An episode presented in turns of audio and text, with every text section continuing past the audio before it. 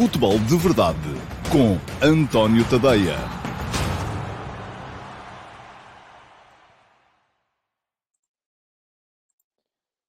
Olá, muito bom dia a todos e sejam muito bem-vindos à edição de hoje, que é quarta-feira, dia 26 de janeiro de 2022, do Futebol de Verdade. Um, uma edição onde vou um, passar em revista aquilo que se passou ontem, em Leiria, no Benfica Boa Vista, a primeira meia-final, ao primeiro jogo da Final Four da Taça da Liga de 2022, um, da competição que vai definir aquele que para a Liga é o chamado, vamos lá pôr-lhe assim entre aspas, campeão de inverno. E vou também antecipar aquilo que uh, vamos ter hoje uh, com o Sporting Santa Clara, mais uh, um jogo desta Final Four e, portanto, vai definir quem é que vai acompanhar o Benfica na final de sábado. Um, podemos ter um Benfica Sporting, podemos ter um Benfica Santa Clara uh, amanhã, ou melhor, logo à noite saberemos, e eu amanhã cá estarei também para falar naturalmente um, daquilo que se passar mais logo à noite. Hoje um, vou uh, olhar muito para o jogo de ontem, tentar explicar o que é que se passou, tentar avaliar uh, se aquilo que o Benfica está a fazer e que fez um, se foi suficiente ou não. Quer dizer, suficiente foi, porque está na final. Uh, vou só corrigir aqui um bocadinho a câmera, peço desculpa, porque temos ali um foco de luz e não está.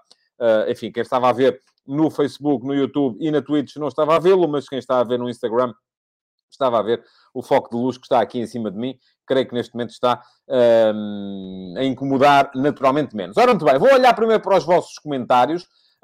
Mas antes disso, ainda quero lembrar-vos uh, de uma coisa: é que vamos ter no próximo domingo, dia 30 de janeiro, ao meio-dia e meia, no meu canal de YouTube, a edição de janeiro do Futebol de Verdade VIP. O que é que é o Futebol de Verdade VIP? É um programa de hora e meia em que eu vos recebo a vocês, uh, se forem subscritores premium do meu Substack, para, durante, já disse, hora e meia, debater temas eh, relacionados com futebol à vossa escolha. Recebo-vos eh, através de um estúdio virtual como este, eh, de StreamYard. o mail convite já seguiu para todos os meus subscritores premium, que são neste momento, posso dizer-vos, e ontem o Vasco Batista, que é um deles, perguntou-me quantos eram, são neste momento 70. e, portanto, quem, é subscritor premium já recebeu o mail convite. Ainda há vagas, já tenho três inscrições, ehm, portanto ainda posso aceitar pelo menos mais uma pessoa, mas isto não é por ordem de chegada, quer dizer, é, os subscritores premium que se inscreverem ehm, depois serão, uh, antes do futebol de verdade, sexta-feira, portanto sexta de manhã, serão avaliados de acordo com os níveis de interação Uh, no uh, meu Substack. Portanto, quem uh, abre mais e-mails, quem deixa mais likes, quem partilha, um, quem comenta, tudo isso é avaliado. O Substack oferece, depois dá estrelas a cada subscritor e eu, neste momento, tenho-vos classificados por Uh, níveis. Há quem tenha 5 estrelas, 4 estrelas, 3 estrelas e por aí afora. E aí a seleção vai ser feita nessa base. Portanto, já sabem, um, podem inscrever-se, é só irem à thread que está e, e ao e-mail que vocês receberam uh, e dizerem quero participar e dizerem também qual é o tema que querem vir cá uh, debater comigo. Tem que ser futebol, naturalmente. Uh, não, venho, não venho para aqui uh, discutir o sentido da vida, nem as medidas de confinamento uh, por causa da Covid-19. Agora, ontem foi um dia importante, especial para mim. Hum, podem já ter visto a minha story de Instagram, que apareceu também no Facebook, também já partilhei há bocado na, no, no, no, Twitter. Ontem cheguei aos 2 mil subscritores um, gratuitos. E isso para mim é muito, muito importante, porque é sinal que há 2 mil pessoas, neste momento já mais de 2 mil, já íamos em 2014, creio eu, há bocado, um, que todos os dias recebem uh, os meus uh, e-mails, uh, que todos os dias recebem o último passe às 8 da manhã, com a minha crónica de opinião desse dia, que todos os dias recebem depois também, esse, enfim, não vai por e-mail para não vos maçar, mas têm acesso também à, à, à, à versão podcast do Futebol de Verdade. Um, e uh, isto com uma taxa de abertura, que também posso revelar convosco, posso revelar-vos, porque isto aqui é tudo às claras, uh, que é geralmente superior a 30%. Isto quer dizer que todos os dias há pelo menos 600 pessoas que abrem os e-mails uh, que recebem do tadeia.substack.com. Um, quero pedir-vos, porque eu quero chegar aos 3 mil mais rápido do que cheguei aos, aos 2 mil, o terceiro milénio ser mais rápido que, um, enfim, façam o que puderem, convençam um amigo que gosta de futebol, não vale a pena convencerem uh, o, a vossa avó a subscrever, porque depois não abre os e-mails e isso acaba por ser contraproducente.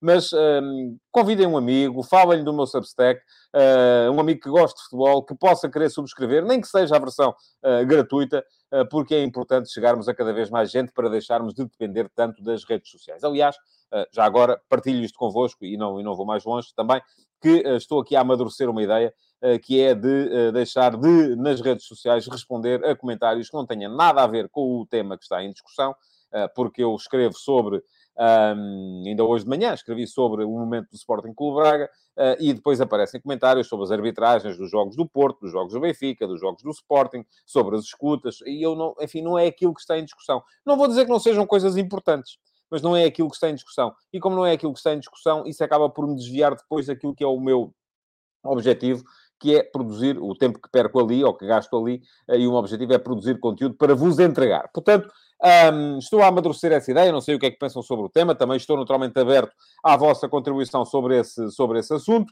uh, mas uh, fundamental mesmo é fazermos crescer esta comunidade, como lhe chama também o Vasco Batista, um, e uh, fazermos crescer a comunidade só pode funcionar de uma de duas formas. Ou vocês convencerem amigos, ou, aqueles que aqui estão, e eventualmente pode acontecer isso, que ainda não são subscritores nem da versão, prim, da, da versão gratuita, subscreverem, vão lá, deixem o vosso e-mail, tadeia.substack.com. Uh, aqueles que já são subscritores gratuitos, eventualmente uh, ponderarem a possibilidade de uh, gastar cerca de 4 euros por mês para passarem para a versão premium e têm muito mais conteúdos.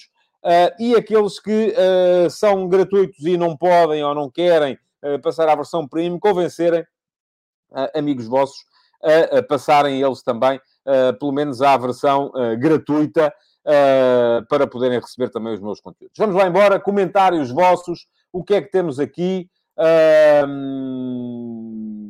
enfim, vamos ver, uh, olhar para o, ver quem é que recebeu hoje a camisola amarela, a medalha de ouro, como quiserem.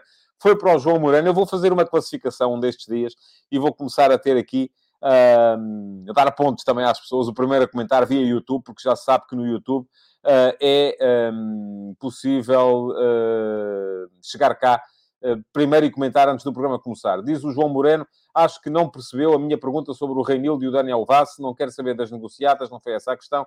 A pergunta era se o Benfica, em vez de servir de entreposto, deveria dar oportunidade a estes jogadores que mostraram ter qualidade para jogar num grande em Portugal. A pergunta de hoje é, o que é que o Benfica tem de fazer para recuperar a confiança? Bom, são duas perguntas. A primeira é fácil. Uh, sim, claro, é evidente, não é? Uh, jogadores como o Daniel Vaz, como o Reinildo, podiam perfeitamente um, ter sido melhor aproveitados na passagem por, por Portugal. Um, e agora, porque é que não foram? Às vezes isso acontece também. Há jogadores que não resultam fora e resultam cá. Um, há, há, questões sempre contextuais. Agora, geralmente, sim, creio que sim. Uh, que lhe posso responder que sim. Quanto à segunda pergunta, o que é que o Benfica tem de fazer para recuperar a confiança? Olha, João, ganhar a taça da Liga ajudava. Não quer dizer que resolva, mas seguramente ajudava. Uh, vamos ver o que é que o Benfica vai ser capaz de fazer. O que fez ontem não deixa uh, espaço para muito otimismo, mas, enfim, um jogo é um jogo, o próximo pode com certeza ser melhor. Segundo a pergunta de hoje para o Simão Rochinol. Bom dia, Simão. Uh, o Benfica a fazer mais um jogo muito aquém, falta de agressividade e muita dificuldade a decidir no último terço. Não é uma pergunta, é um comentário do Simão. Ah, mas ele continua. Por outro lado, gostei bastante deste Boa Vista mostrou uma intensidade e vontade de vencer, chegou muitas vezes às zonas de finalização e teve várias oportunidades de golo, Simão. Eh, está a fazer aqui quase uma crónica de jogo. O Sauer e o Makuta foram os principais destaques dos comandados de Petit. Nota ainda para a má leitura de jogo de Nelson de Veríssimo nas substituições. Ok, Simão? Não há uma pergunta, é mesmo só um comentário. Diz o Manuel Salvador, não percebi o porquê de Petit tirar o Gustavo Sauer. Marca o penalti e quando o jogo pode ir para penaltis é substituído. Sinceramente, não percebi esta substituição. Também eu não, Manuel. E creio que, eh, mas enfim, não tive a oportunidade de ouvir eh, ou de ver em direto a conferência de imprensa do Petit, e vou explicar-vos porquê. Porque estava em estúdio na RTP no final do jogo, infelizmente, e por uh, questões que têm a ver com a programação da RTP3 e com o facto de estarmos em campanha eleitoral, uh, fez com que o programa da RTP3 ontem fosse mais curto portanto, uh, não, quando o Petit há de ter estado na sala de imprensa para responder às perguntas dos jornalistas, eu estava a voltar da, da RTP para casa uh, e, portanto, não sei da conferência de imprensa do Petit aquilo que li nos jornais de hoje e não vi, acho que ninguém lhe fez esta pergunta, mas era uma pergunta que eu gostava de lhe fazer e que eu e o Rui Águas, que estava comigo ontem na, na RTP3, fizemos a nós próprios, e acho que até inclusive falámos disso durante a transmissão. Não fez de facto muito sentido quando já se percebeu que o jogo muito provavelmente ia para penaltis, a saída do Sauer, que será o maior especialista uh, que o Boa Vista tem nesta, nesta matéria. Mais uma pergunta para o Filipe Monteiro. Bom dia, Filipe. Quais os treinadores portugueses que mais influenciaram o nosso futebol? Pedroto, Mourinho, Vilas Boas, Fernando Santos, Carlos Queiroz, Artur Jorge e os estrangeiros. Ó, oh, Filipe, você todos os dias, a sério, se não é, e eu por acaso não sei se é, se não é subscritor premium, uh, faça um favor, vá lá uh, a si próprio e a mim. Vá lá, subscreva e inscreva-se para o próximo uh, Futebol de Verdade VIP, porque as suas perguntas geralmente dão sempre para ficarmos aqui uma emissão inteira a falar. Uh, entre todos os que diz, Pedroto, sem dúvida nenhuma, uh, Mourinho, sem dúvida nenhuma, Carlos Queiroz, sem dúvida nenhuma também. Creio que Fernando Santos, menos. Uh, Artur Jorge ganhou, mas também não me parece que tenha sido absolutamente revolucionário. Vilas Boas, menos também, uh, absolutamente. Um, entre os estrangeiros, eu diria, muito provavelmente, uh, Ericsson, uh, mas antes dele, Otto Glória. Uh, enfim, creio que haverá mais, tinha que pensar um bocado sobre isso e agora, muito francamente, é assim, se você se inscrever no Futebol de Verdade VIP e me avisar com alguma antecedência que quer debater este tema, eu preparo-me e vou à procura e não corro o risco de estar aqui a esquecer-me de alguém. Assim, de repente, é, é, é, difícil dar-lhe uma resposta mais completa do que esta. Diz o Marco Lopes, se calhar o facto da equipa já ter jogado em quatro sistemas em pouco espaço está em pouco. eu não gosto da, da expressão espaço de tempo. Espaço mede 100 metros, não se mede em dias. Um, desculpe lá, Marco, não estou aqui a querer corrigi-lo, mas uh, eu encalho sempre aqui no espaço de tempo. Uh, portanto, diz o Marco, se calhar o facto da equipa já ter jogado em quatro sistemas num período curto, prefiro assim, está na origem destas pobres exibições, não? Equipa pouco tranquila com bola, defesa muito insegura. Admito que sim. Uh, diz o Vasco Batista, a única vez que o Petit consegue empatar com Uh, o Benfica é eliminado nos penaltis, ainda assim quebra um recorde de derrotas, 13. Ao Vasco, não estou a gostar, francamente, do caminho que a sua argumentação está a levar. Acho que nenhum treinador quer perder os seus jogos, e o Petit muito menos. Um, este Boa Vista ainda assim promete uma boa segunda volta, equipa muito consistente, tirando a posse, superou o Benfica em tudo. Diz o José Neto, Seferovic de saída do Benfica, que lugar ocupa nos avançados com pior índice XG do nosso futebol? Tinha que ir ver, José. Uh, não sei se é muito bom ou muito mau, não posso, não tenho agora aqui naturalmente condições para ir uh, ver uh, se é, está muito acima ou muito abaixo. Diz o Pedro Santos, quando o Tadeia fala em ter os jogadores para a ideia do jogo ou em ter ideias para o plantel que se tem, desde logo me recordo da situação de Simeone, esta época. E eu não sei se o Pedro continua, deixe-me cá ver, porque isto depois há muitos comentários e eles metem-se uns à frente dos outros. Acho que não, acho que foi mesmo só isto. Acho que sim, acho que. Um, ah, o Simeone teve um problema, tentou se calhar reconverter um bocadinho a sua ideia, mas acabou por não, não conseguir. Bom, há muito mais comentários. Uh, eu, uh, no final do programa, vou tentar uh, responder a quem comentou, para não vos deixar, obviamente, sem, sem resposta. Mas neste momento tenho que avançar com o programa, porque senão não vamos conseguir. Quero só lembrar-vos, antes de entrar no jogo de ontem, que há Futebol de Verdade VIP no próximo domingo, meio-dia e meia, no canal do YouTube. Toda a gente pode ver, só os subscritores premium é que podem participar. Se receberam um e-mail convite, respondam. Ainda há vagas para entrar no Futebol de Verdade VIP do próximo domingo. Portanto, apareçam. Uh, tenho todo o gosto em debater convosco de viva voz. Uh, além disso, partilhei já convosco, quem ainda não viu, atingi ontem os 2 mil subscritores gratuitos da minha newsletter no Substack. Portanto, se acharem que não podem ser subscritores premium, ou que não querem, que não têm 4 euros por mês uh, para apoiar o jornalismo independente, ou que uh, não querem de todo uh, gastar com isso, pelo menos apareçam e subscrevam a versão gratuita para ver se o, o, terceiro milénio vai ser mais rápido de atingir do que o segundo. Mas estou muito satisfeito e um, com, com, com este nível de interação que, mais dia menos dia, uh, permitirá que eu deixe de depender assim tanto do que é o uh, Facebook. Ora bem, vamos ao jogo, ao jogo de ontem. Benfica Boa Vista, empataram. Um, Benfica está na final, uh, passou nas grandes penalidades. Eu sei que aquilo que vocês querem que eu diga é sempre se foi justo ou não foi, ou foi injusto. Eu acho que foi justo e eu digo sempre que todos os resultados são justos. Porquê? Porque um, aquilo que aconteceu uh, durante o, uh, o jogo não permitiu ao Boa Vista sair por cima. O Boa Vista foi melhor na segunda parte, mas o Benfica tinha sido melhor na primeira. E Uh, por outro lado, o Boa Vista foi de uma incompetência atroz no momento das grandes penalidades. Conseguiu falhar as três primeiras e só uh, conseguiu garantir que continuava em jogo até à última grande penalidade, porque o Benfica depois também tremeu a partir de determinada altura, quando foi a altura de marcar um, penaltis. Ora, muito bem. Gostei de ver o Benfica do início do jogo. Já vi que há aqui muita gente que acha que o Benfica não jogou mesmo nada. Eu acho que o Benfica no início esteve bem, organizado num 4-3-3 absolutamente simétrico, eh, com Everton aberto na esquerda, Diogo Gonçalves aberto na direita, um meio-campo com o Weigl atrás do Paulo Bernardo e do, e do João Mário, um, os dois a jogarem como médios interiores, uh, o uh, Yarem Tchuk a aproximar-se bastante dos médios em uh, movimentos de apoio, perdão, que uh, fizeram com que a equipa conseguisse ligar muito bem o jogo. agora, depois faltou de facto presença na área, mas aqui não dá para ter tudo, não é? Eu acho que foi um bocado por isso também que o Jesus passou a jogar com três atrás para dar as aulas aos laterais, dessa forma permitir que os uh, extremos jogassem mais por dentro e dessa forma permitir mais uh, uh, ligação interior do jogo e a manutenção do ponta de lança na área. Portanto, se quisermos ter que o Benfica tenha um segundo ponta de lança, então, das duas, uma tem que abdicar do médio. E ontem o meio-campo funcionou, nesse período, do meu ponto de vista, bem. Ora, nesse período, o Benfica conseguiu criar duas ocasiões de golo, uma do Yaremchuk, outra deu o gol do Everton, embora o gol tenha nascido de uma atrapalhação eh, de, de dois dos defesas centrais adaptados do, do Boa Vista.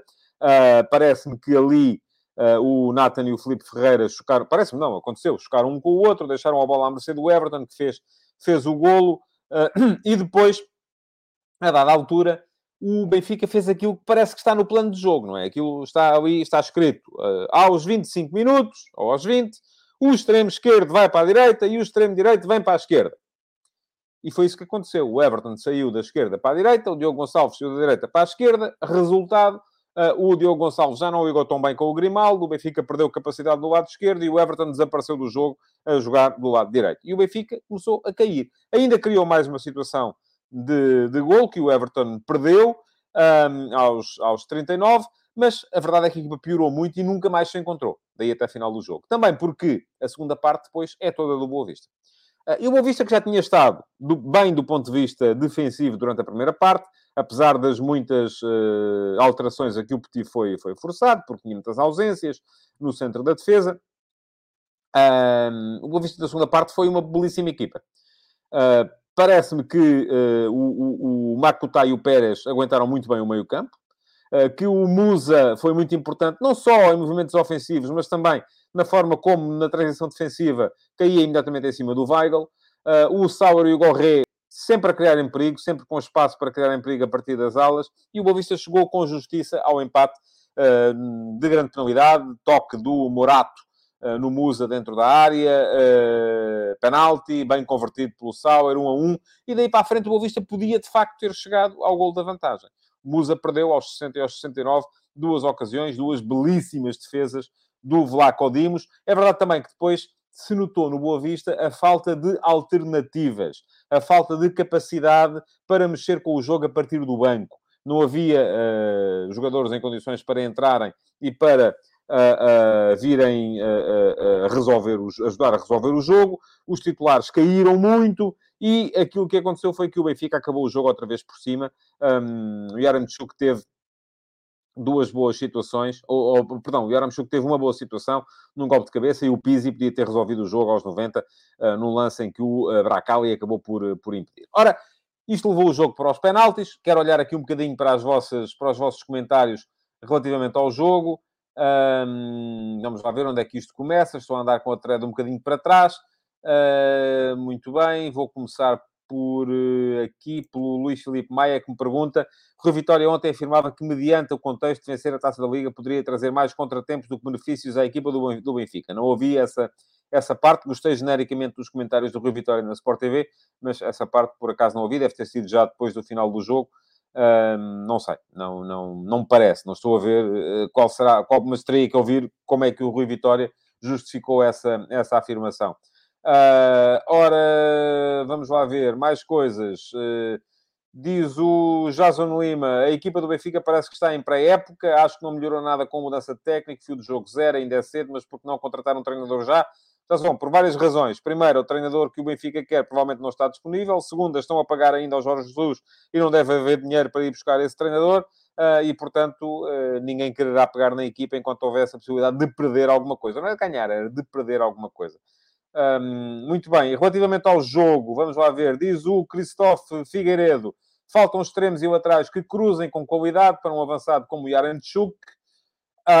Um, não sei, não sou muito dessa, dessa opinião. Eu acho é que o Benfica não tem grandes vantagens em jogar uh, com base em cruzamentos e que esse não será de todo o futebol que mais convém ao Yaremchuk, creio eu, mas, eh, enfim, aí discordaremos um bocado. Diz o João Romano, o Benfica foi melhor na primeira parte, só na posse de bola. Não, criou uh, situações de golo também, uh, e eu falei aqui de... Há uma que dá golo e há mais duas que podiam ter dado. Um, e o Boa Vista, nessa primeira parte, limitou-se a aguentar o impacto enquanto, enquanto foi uh, conseguindo. O André Brito não, gola, não gosta de ver o Diogo Gonçalves como ala, como extremo neste caso, diz que nem ataca bem, nem ajuda a defender, não vai evoluir muito nesta posição. Concordo com o André num ponto. Acho que o, o Diogo Gonçalves será sempre o melhor defesa lateral do que extremo. Apesar de, conforme disse o Nelson Veríssimo aqui há, há dias, ele ter feito toda a formação como, como extremo. Mas há jogadores que, a partir de determinada altura, se percebe que uh, não evoluem muito mais em determinada posição e têm que dar um passo atrás. Creio que será esse o caso do Diogo Gonçalves, uh, mas vamos ver. Um, diz o Rafael Mota que o Boavista na Taça da Liga não parece o mesmo do campeonato. O Boavista tem estado bem no campeonato desde que o Petit lá chegou. E o Petit, aliás, uh, reforçou isso ainda ontem. Foi o, só perdeu um jogo em 8 ou 9 que fez no Boavista, que foi o jogo com o Sporting, uh, que foi um dos primeiros, se não mesmo o primeiro. Uh, o Vitor Barros diz que o Maite fez os melhores 10 minutos da Águia ao peito fez uma jogada que parecia o Pelé, não é? Driblou ali três ou quatro, mas, uh, e marcou muito bem o seu, o seu, o seu penalti. Perguntou o João Sabágio, sem Rafa, por que não apostar em Pizzi? É pior que o Gil Dias? Enfim, eu acho que não é uma questão de ser melhor ou pior. Eu acho que tem a ver, fundamentalmente, com uma questão posicional. Aquilo que o Nelson Veríssimo quer dos extremos são jogadores que uh, abram mais o jogo. O Pizzi a jogar como extremo é um jogador que vem sempre mais para dentro. Eu acho que o Pizzi, apesar de também dele ter sido no início, e com o no Passo de Ferreira era assim que jogava, uh, extremo em 4-2-3-1, Uh, neste momento é mais médio ala para 4-4-2 ou médio centro no 4-3-3. Portanto, no Benfica de ontem, para jogar Pizzi, não jogavam o uh, João Mário ou o Paulo Bernardo. Uh, não era tanto no lugar do Diogo Gonçalves. O Vasco Batista vem dizer, se não se percebe a substituição de Sauer pelo Petit e não se percebe a manutenção de Lázaro pelo Veríssimo. Sim, admito que sim, o Lázaro não fez um bom jogo, é verdade que sim. Um, o André Brito diz que a troca de aulas do Benfica não faz sentido, nem a atacar nem a defender. Nelson Veríssimo com decisões táticas, no mínimo, confusas. E o José Barbeira dos Santos diz que, um, pergunta-me se eu tenho alguma explicação para o Veríssimo, nas substituições, ter começado a tirar alguns dos melhores jogadores. Estava assim tão confiante já para os penaltis? Uh, penso que ainda não percebemos qual é a ideia que lhe vai pela cabeça, pois não sei. Uh, mas eu acho que é, é, difícil encontrar melhores jogadores no Benfica ontem. Uh, não houve assim ninguém que me tenha enchido as medidas, a não ser o Everton dos primeiros 20 minutos e o Grimaldo da primeira parte. Um, e esses, uh, tirando isso, não me parece que haja, que ha, tenha havido assim mais gente a, a, a impressionar. Muito bem. Foi depois disso, enfim, havia essa questão do, do, do Pizzi, a questão do, do Sauer, e há a questão um, o Pizzi, eu acho que, enfim, é um jogador que traz sempre qualidade na finalização à equipa do Benfica. A questão é de perceber o que é que perde a equipa com ele a jogar. Eu já disse que no 4-3-3 de ontem, Pizzi só podia aparecer em vez de João Mário ou em vez de Paulo Bernardo. Agora a questão é se, enfim, pode haver outro sistema. O Rui Ferreira pergunta-me no Instagram se eu posso falar na questão Luís Dias para o Tottenham. Já lá chego, dê-me um bocadinho de tempo, fica aí até ao final do programa que uh, tenciono ainda falar sobre esse, sobre esse tema. Um, ora, muito bem, o Emanuel Marques diz que Petit explicou a saída de Sauer, disse que o jogador estava tocado desde a primeira parte e não queria arriscar perdê-lo para os próximos jogos. Pronto, foi essa parte que me escapou. Um, não, tinha, não tinha percebido, não sei se foi na flash e a flash ou no ouvido todo porque estava em estúdio, ou se foi depois na conferência de imprensa que, sobre a qual já li nos jornais de hoje. muito bem. Seguindo em frente para falar do jogo de hoje. Hoje há Sporting Santa Clara. Um, Sporting sem Porro e sem Coates. Porro continua lesionado. É uma situação que eu acho que merece já alguma reflexão por parte do, do Sporting. Atenção, o Pedro Porro passou lesionado quase todo o ano antes de assinar pelo Sporting, e por isso é que chegou ao Sporting, porque era um jogador que chegou, motivou a cobiça de grandes clubes europeus, assinou pelo Manchester City, eh, o Manchester City emprestou-o, e ele esteve lesionado durante quase toda a época antes de eh, chegar ao Sporting. Então é um jogador com um histórico de lesões complicado. Fez, no ano passado, uma época absolutamente extraordinária, e foi um dos jogadores fundamentais na conquista do campeonato por parte do Sporting. Este ano está a voltar outra vez àquele registro de lesões que o afasta das grandes decisões. E isso pode ser um problema quando se fala no Sporting investir o que vai investir nele, na perspectiva de poder vir a rentabilizar esse investimento lá mais para a frente. Portanto, hum, é bom que se perceba de facto. Uh, fisicamente, se é uma questão física, se é uma questão uh, mental, uh, o que é que se passa de facto com, com o Pedro Porro, porque um, são muitas lesões e é um jogador que faz muita falta ao Sporting. Aliás, já o disse aqui no outro dia, eu acho que o Sporting sem Porro e sem Nuno Mendes perdeu boa parte da sua, da sua capacidade. Não encontrou ainda um substituto à altura do Nuno Mendes. O Gaio tem feito aquilo que pode no lado, no lado direito, mas é um, é um belíssimo jogador, mas não é um jogador com o nível do, do Pedro Porro. Um, de qualquer modo, será com certeza Gaio, que ficou ligado à derrota nos Açores, com alguns erros individuais um, a ocupar a posição hoje no, na partida outra vez contra o Santa Clara. Quanto à posição de Coates, creio que será com certeza o Gonçalo Inácio a jogar, entrará o Luís Neto para fazer o lado direito da, da defesa, em vez do Gonçalo Inácio, e depois a minha dúvida é quem é que vai jogar como central esquerdo. Eu apostaria em Mateus Reis com Nuno Santos a fazer de ala. Um, mas, eh, enfim, e porque não Fedal? Se Fedal já jogou. A questão é que Fedal também é um jogador que geralmente não faz dois jogos por semana tem ali uns problemas físicos também que o impedem de fazer dois jogos por semana e Fedal uh, é um dos jogadores que provavelmente o Ruben Amorim pode querer reservar para a final, se o, se o Sporting jogar a final, ou para o jogo de campeonato que aí vem, uh, porque mesmo que não jogue a final no sábado, o Sporting jogará depois para o campeonato, não sei se segunda, se terça-feira, não tenho isso aqui uh, presente, enfim, segunda não deve ser, porque de sábado para segunda não, não, não passam 72 horas, deve ser terça ou quarta, até eventualmente, não sei. Bom, portanto, na equipa do Sporting, eu apostaria para já uh, numa tripla de centrais com Neto, Inácio e Mateus Reis, com Nuno Santos na ala, o que permitirá com certeza a manutenção do trio da frente, Pedro Gonçalves, Paulinho e Sarabia. A questão aqui é se também poderá o Ruben Amorim querer uh, mudar um, alguém na frente e uh, perceber o que é que, o que, é que Uh, pode acontecer ali, porque há mais gente com condições para entrar. O Giovanni está a precisar ganhar minutos, com certeza. O Tabata está lá sempre em lista de espera. O Tiago Tomás também. E, portanto, é importante também mexer um bocadinho ali naqueles três da frente, para não dar a ideia que jogam sempre aqueles três e pronto, chega, não é? Uh, quanto ao Santa Clara, uh, aparentemente vai voltar a ter o meio-campo que já deu água pela barba à equipa do Sporting no jogo dos Açores. O Anderson de Carvalho, o Morita e o Lincoln. Morita estava para sair na altura, se bem se lembram, acabou por ficar. Uh, e isso foi, uh, há de ser com certeza muito importante na equipa do Santa Clara. Já vai ter Villanueva, que é um central que eu, uh, que eu gosto, e depois tem na frente o Rui Costa, que é um avançado muito trabalhador, marca poucos golos, mas é muito trabalhador, e o Crisan, que a partir de uma das aulas dá sempre também muito trabalho à equipa do, do, do, do, do Sporting, o Ricardinho, que marcou nesse jogo, e poderá ser hoje titular em vez do Jean Patrick, vamos a ver. Há um novo treinador, o Mário Silva, Uh, e uh, a equipa do Santa Clara, atenção, ainda não perdeu em 2022.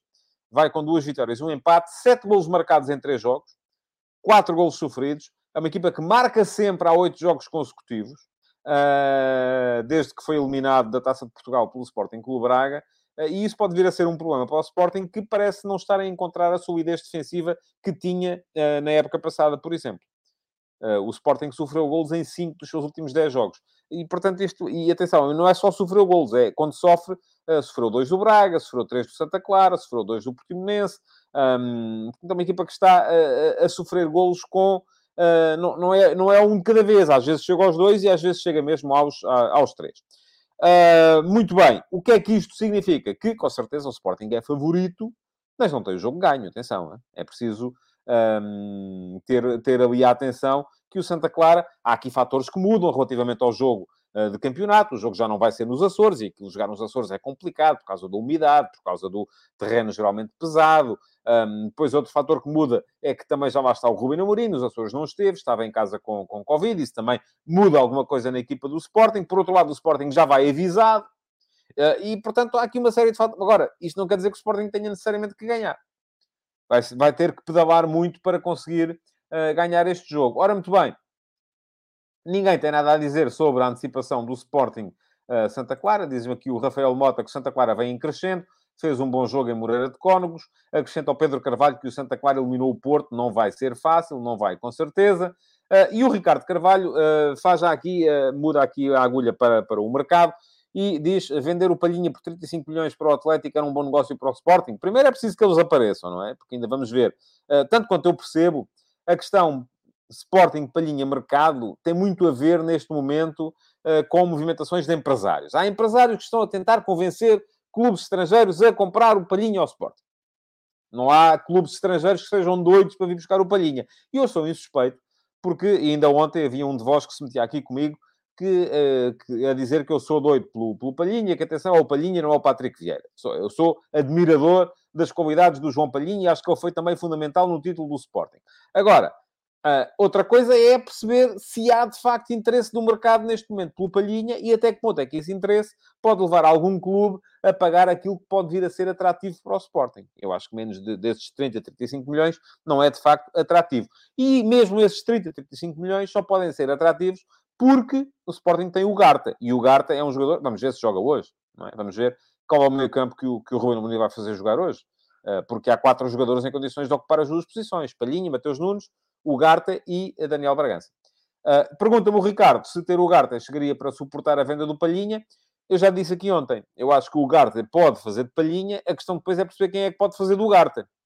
Porque se o Garta entrar para o 11, depois há de haver sempre jogos em que o Garta não está e quem é que aparece ali. Uh, não creio que o uh, Dário Essugo já esteja em condições para poder assegurar essa, essa substituição. Muito bem. Uh, diz o André Brito que a grande diferença do Sporting deste ano é que está a faltar a estrelinha, que teve no ano passado, com muitos pontos ganhos nos descontos. Um, eu acho que a estrelinha não existe, André. Acho que a estrelinha, enfim, é, é acreditar, é correr, é trabalhar. Uh, e, portanto, isso não, é, não vai ser com certeza por aí. Agora, é verdade que, geralmente, o campeão é uma equipa à qual nós associamos uh, a tal estrelinha. vamos a ver. Pergunta-me o Rui Martins e Mateus Nunes a sair para a Inglaterra, desfalcaria o Sporting? Sim, todos os titulares que saiam desfalca. Agora a questão é, vamos lá ver, há propostas? Não me consta.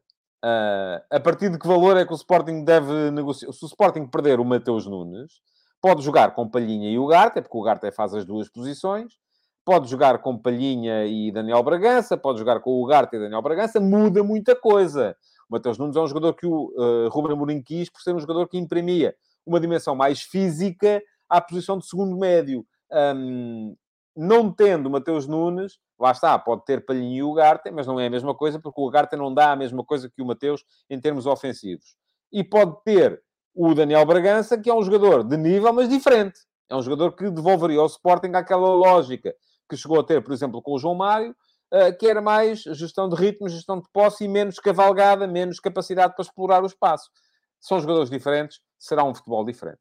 Bom, vamos com isso entrar. Ah, antes de entrar no mercado, queria falar uh, de uma notícia que é de ontem uh, e que uh, tem a ver com o facto do Sporting estar, ou ter até dia 31, que é segunda-feira, tanto quanto sei, creio que sim, para provar que fez o pagamento dos valores em dívida à Sampdoria pela transferência de valores relativos a, a, a, aos direitos de formação, um, pela transferência de uh, Bruno Fernandes pelo Manchester United.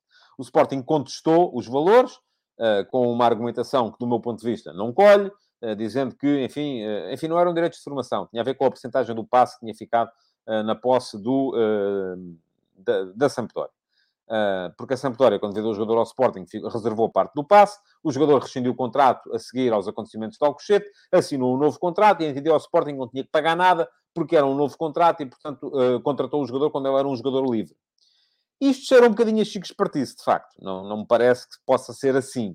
não era fácil. Os clubes que tinham uh, contratos com o jogador uh, ou contratos com um clube para o vender um, e, e, tinham porcentagem do passe. Era, era o Sporting agora fazer o mesmo com o Pedro Gonçalves. Pedro Gonçalves rescindia, neste momento creio que 50% do passe é do Famalicão, a seguir assinava um novo contrato com o Sporting e o Sporting já não tinha que dar nada ao Famalicão. E quem diz o Sporting diz outro clube qualquer. Portanto, não creio que seja assim tão fácil e que a, a tese do Sporting possa vingar. Embora depois haja também aqui uma parte que falta resolver pelas instâncias internacionais, que é, então, e uh, vamos supor os jogadores que rescindem, como foi o caso, por exemplo, do Rafael Leão, Uh, rescindiu, assinou pelo, na altura pelo, pelo, pelo Lille e o Sporting ficou a arder e não recebeu nada, embora aparentemente vá ganhar em tribunal. Como é que é, nesses casos?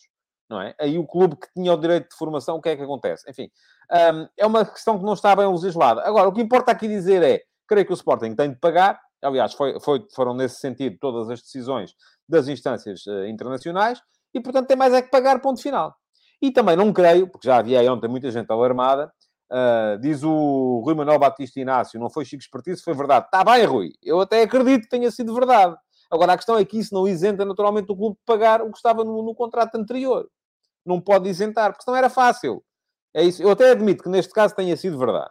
Mas agora era só o Sporting contratar, ou o Benfica, ou o Porto, ou o Carcavelinhos, quem quisermos, contratava um, dois miliantes para pregar um susto a um jogador, até avisava ao jogador de véspera, para o jogador não ficar muito assustado, e a seguir com essa narrativa dizia assim, bom, então agora o jogador rescindiu, nós contratamos-o outra vez e já não temos que pagar a metade do passe uh, quando o vendermos para o estrangeiro. É, Abria-nos aqui um precedente, ouça, é que nunca mais, nunca mais ninguém pagava nada a ninguém, a partir desse momento. Uh, portanto, Diz aqui o Rui Santos: se o jogador rescinde e depois assina por outro clube livremente, as cláusulas anteriores não contam. A questão é essa, essa era a questão que eu estava a querer levantar. Enfim, se assina, por outro, se assina pelo mesmo clube, ok. Se assinam por outro, certo. Mas aí coloca a questão do Rafael Leão, que aparentemente o Sporting quer receber, e tem todo o direito, no meu ponto de vista, os 16 milhões uh, que, a que tem direito por, por rescisão ilegal do jogador. Não é? Se o Sporting não recebesse nada pelo Rafael Leão, eu percebia mas como aparentemente vão ter que receber, então aí a questão não se, não se coloca. Uh, portanto, o que é que eu tenho a dizer mais sobre isto? Os valores não são muito elevados, são, creio eu, 5 milhões de euros, uh, e dos quais 1 milhão e picos tinham que ser pagos até 15 de janeiro, e portanto o Sporting tem de, um, tem de provar que pagou até ao final deste, deste, deste mês.